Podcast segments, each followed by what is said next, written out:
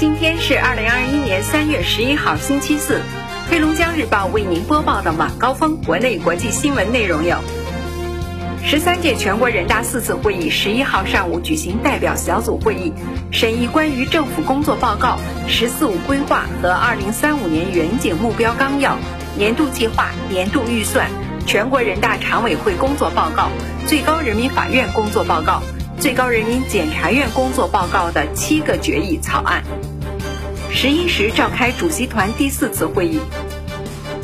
十一号下午，十三届全国人大四次会议在人民大会堂举行闭幕会。闭幕会后，国务院总理李克强将在人民大会堂三楼金色大厅出席记者会，并回答中外记者提问。全国政协十三届四次会议共收到提案五千九百一十三件。“十四五”规划纲要草案中，改善民生福祉被放在更加重要位置。在主要指标设置上，民生福祉类指标数量最多，占比超过三分之一，成为突出亮点。翻开二零二一年的最高人民法院工作报告和最高人民检察院工作报告，字里行间澎湃着一股动人的力量，彰显着法治文明新进步。宽严相济，善意司法，让创业创新更有活力；打击老赖、惩治碰瓷，让公序良俗更有保障；法律服务愈加精细，让公平正义的实现更加高效。司法有力量、有是非、有温度，人民就能更凝聚，前进的脚步就能更铿锵。最高人民法院、最高人民检察院、公安部、司法部十号发布关于进一步加强虚假诉讼犯罪惩治工作的意见，提出进一步加强虚假诉讼犯罪惩治工作，维护司法公正和司法权威，保护自然人、法人和非法人组织的合法权益，促进社会诚信建设。全国政协委员李国华表示。目前加班现象广泛存在，尤其在某些行业存在普遍制度化和严重超时化。在短视频、在线教育、出行、电商等领域，部分互联网企业又开始推行大小周工作制。李国华指出，当前我国“九九六”问题处于企业失控、监管失序、工会失灵的状态。鲜少见到九九六企业得到处罚，劳动监察没有发挥应有的作用，劳动者维权困难。一些企业甚至直接在规章制度中规定执行九九六大小周工时，剥夺了员工的休息时间。延长法定工作时间的制度现象应当引起重视和关注，建议对九九六工作制进行监管。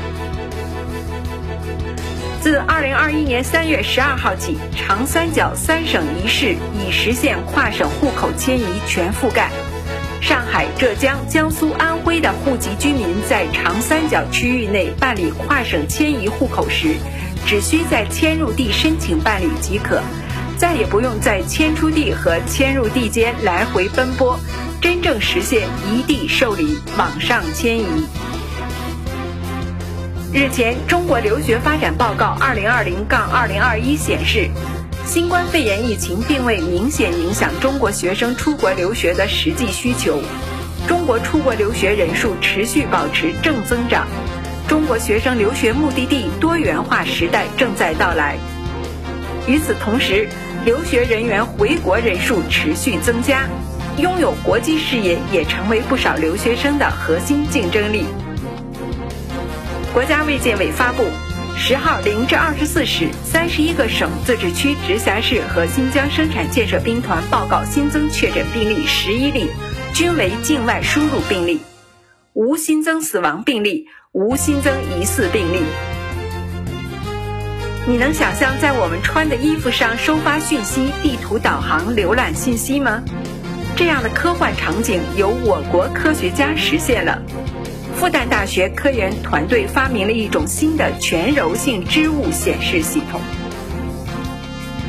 日前，在国际奥委会主席选举中，作为唯一候选人的巴赫成功连任。这位六十七岁的德国人将继续执掌这一全球最大体育机构至二零二五年。美国国会众议院十号投票通过了1.9万亿美元的经济救助计划，该计划随后将提交美国总统拜登签署成为法律。